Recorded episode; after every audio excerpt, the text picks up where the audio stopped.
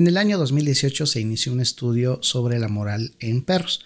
Esto en, eh, en el Instituto de Investigación Messerly de la Universidad de Veterinaria de Viena. Las dos filósofas a cargo del experimento se plantearon algo muy importante. Si algunos animales tuvieran moral, ¿tendríamos obligaciones éticas específicas hacia ellos? Esto es, a otro perro con ese hueso. A otro perro con ese hueso. El bicho nos persigue y debemos alejarnos del estudio por un rato. Omar Durán desde su búnker se conecta para hablarnos sobre si los perros tienen moral. Quédate quieto, para oreja y descubre más sobre este interesante tema. Comenzamos.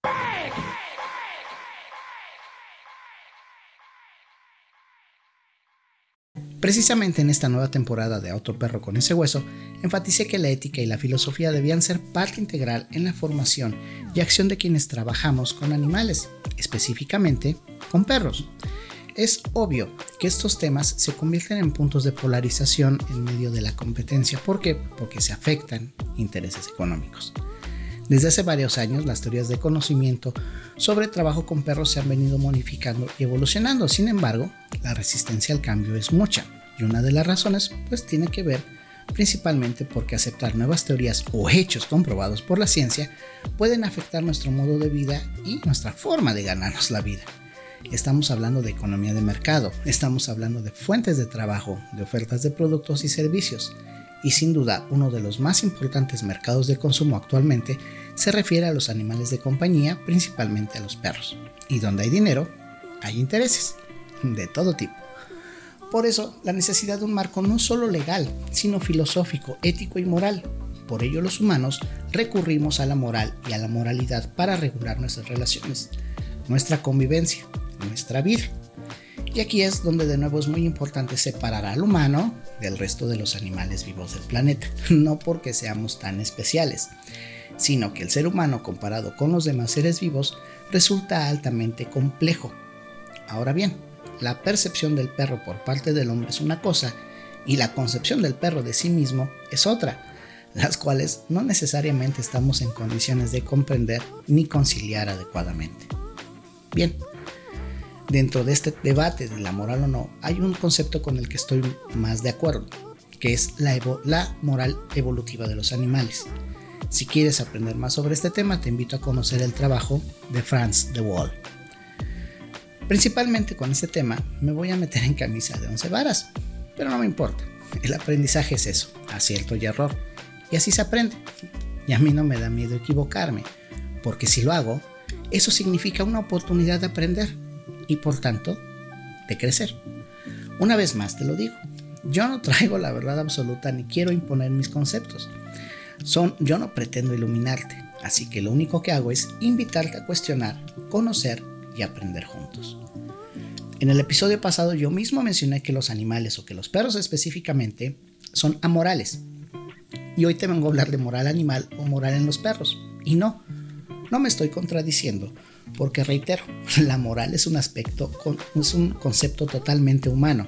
Tratar de entender la moral animal es un debate muy amplio en que los mismos humanos no alcanzamos un consenso unánime aún. Por lo tanto, estamos en el campo de lo relativo, o como decía mi abuelo, de los asegúnes. De lo que estoy seguro es que no se puede hablar de moral en un sentido único. Mi aseveración de que los perros son amorales va en el sentido de que los perros no necesitan de la moral para definir su vida, para darle un sentido a su existencia. Su concepción del bien y del mal no se puede equiparar del todo con la del humano, incluso con la de otros animales ya que de nueva cuenta, los perros y el resto de los animales no requieren basar su existencia en creencias religiosas, políticas, ni mucho menos económicas. En todo caso, su moralidad podría decirse que es innata, natural, simple, mientras que la nuestra ha sido desarrollada tras miles de años de evolución y existencia, misma que sigue desarrollándose, cambiando y adaptando de acuerdo a nuevas necesidades y retos que implican el desarrollo de las sociedades, del conocimiento y sí, finalmente de una economía de mercado. Y la moral es un concepto tan humano, tan subjetivo, que en nuestro caso este va de la mano con las condiciones estructurales, materiales y sociales dentro de un tiempo y espacio definido. ¿Qué quiero decir con esto? que las concepciones humanas del bien y del mal de lo correcto y lo incorrecto, lo permitido y lo, no permitido, varían para nosotros los humanos de acuerdo a múltiples factores. Baste decir que en este mismo momento, mientras hablamos sobre si los perros tienen moral o no, una mujer en Medio Oriente puede estar siendo dilapidada en una plaza pública. Una niña vendida en alguna comunidad indígena de México. Una persona vive y duerme hacinada en una jaula para perros en China. Un menor es explotado mientras se enferma y muere en una mina para que tú puedas comprar un nuevo teléfono Pro Max 15. Sí, así es. Para los filósofos que han contribuido en este campo, desde Kant hasta Peter Siegel, el problema consiste en discernir qué códigos son mejores que otros.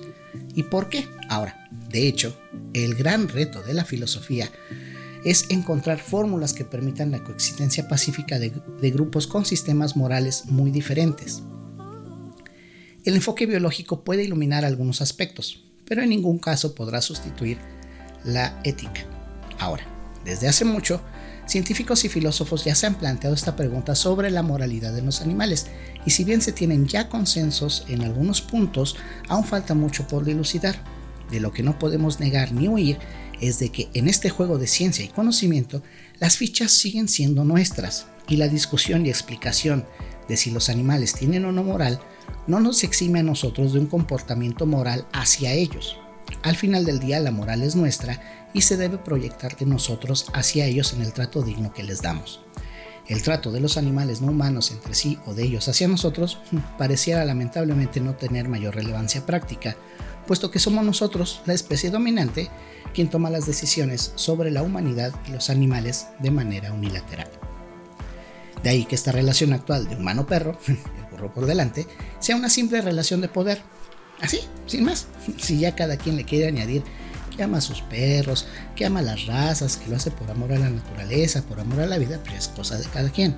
Pero por más adornitos que le pongamos a la relación que cada uno tenga con su perro, la única realidad constante y tangible es que quien tomó la decisión de comprar, adoptar, rescatar o allegar de la manera que sea un perro a tu casa, fuiste tú. Tú decides qué come, dónde duerme, cuándo y qué servicios veterinarios recibe, qué productos usa, etc. Tú decides sobre la vida de tu perro y eso te pone en un punto de poder sobre él. Por tanto, la mentada libertad de los perros, pues también es muy de según, ¿verdad? Bueno. Ahora, ¿de qué va esta moral evolutiva de los animales no humanos? Muy simple. Pensemos por un momento que el ser humano no existe. El planeta Tierra ha existido desde antes de la humanidad y seguramente existirá un rato más después de nuestro paso por la existencia. Sí, eso de que los humanos nos vamos a extinguir es algo muy probable. Pero el día que nosotros lo hagamos, por muy maltratado que dejemos el planeta, este va a seguir existiendo. Sin nosotros, y en algún punto se regenerará o modificará para albergar otras formas de vida como ya lo hizo antes de nosotros. Bueno, ok, entonces, antes que el humano apareciera, ya había vida, ecosistemas y las especies.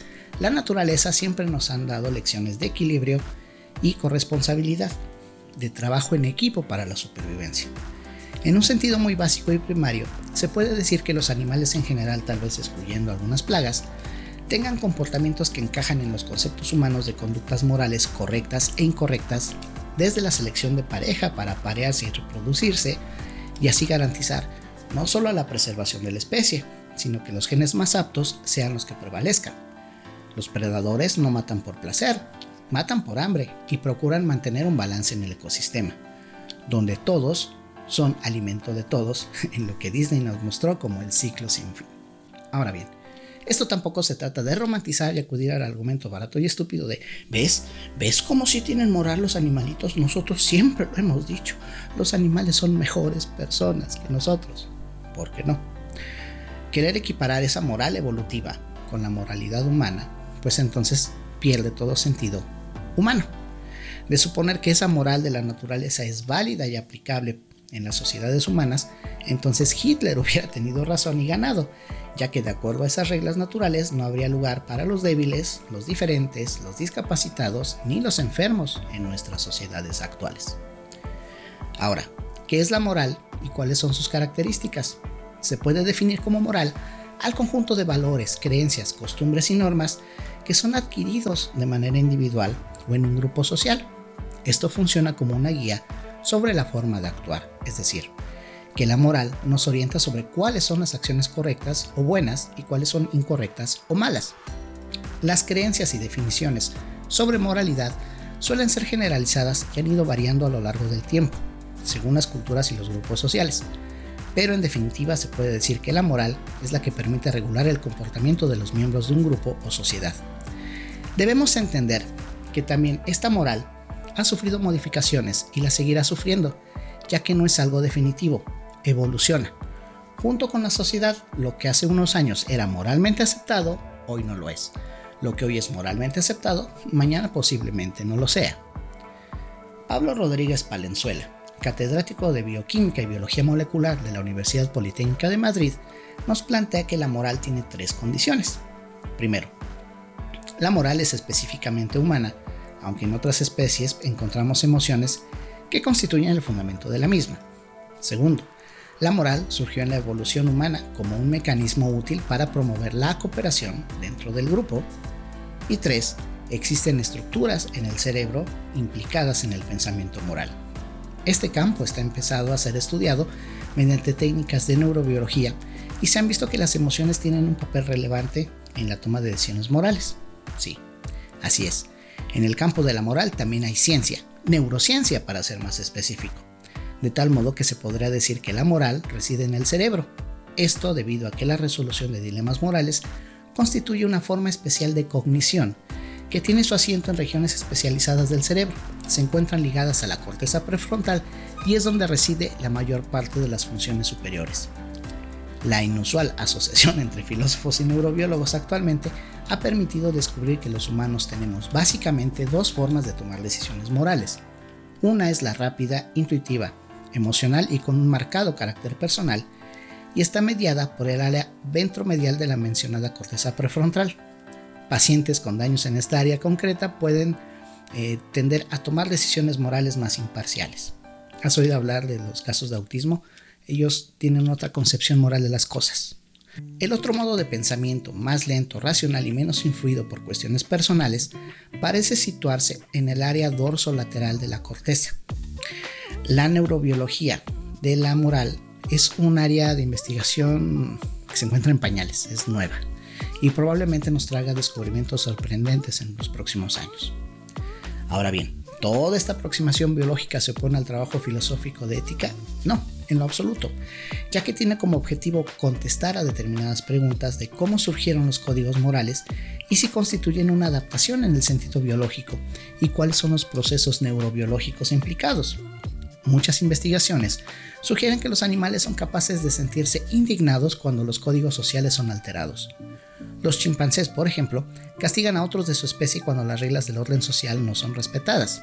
Ahora bien, los perros y el juego, los cachorros, cuando juegan acatan normas de sus congéneres, lo que podría significar cierta semejanza con la moralidad humana.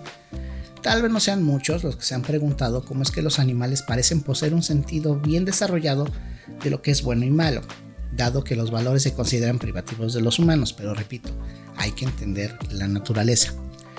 Pero lo más espectacular resulta cuando observamos comportamientos de perros salvajes, lobos y coyotes, cuya similitud con homínidos primitivos con respecto a la moralidad es aún más acentuada.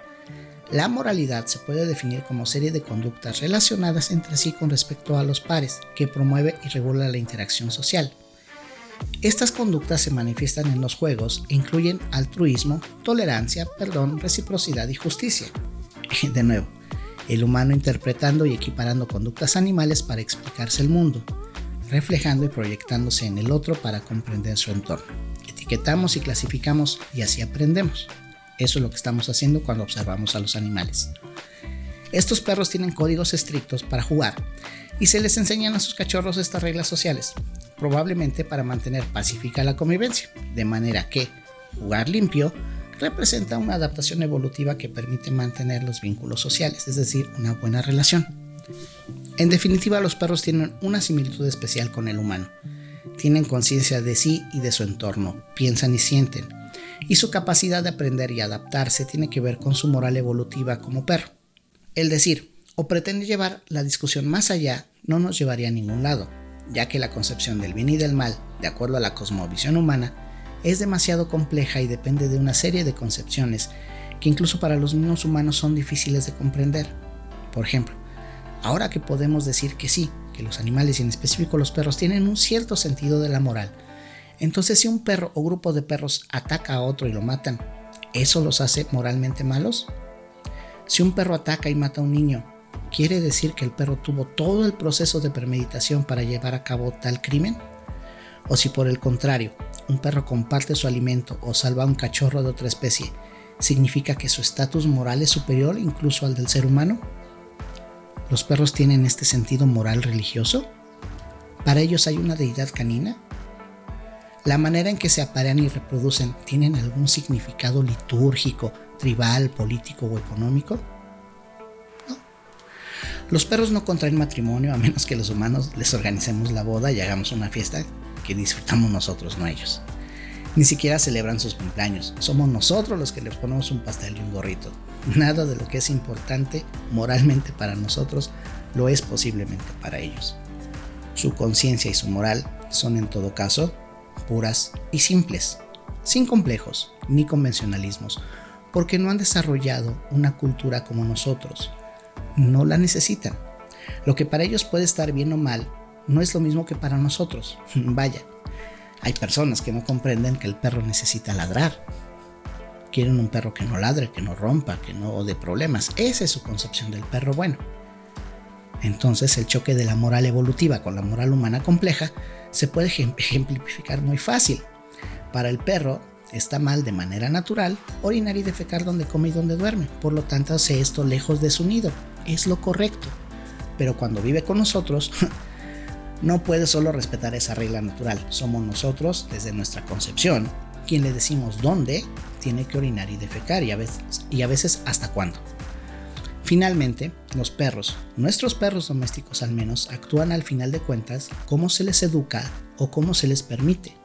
Su moral pasa a un segundo plano, ya que ellos no conciben el bien y el mal de manera libre y natural, sino dentro del marco que nosotros les permitimos o limitamos su moral y su libertad natural o evolutiva se verán afectadas o limitadas por las nuestras.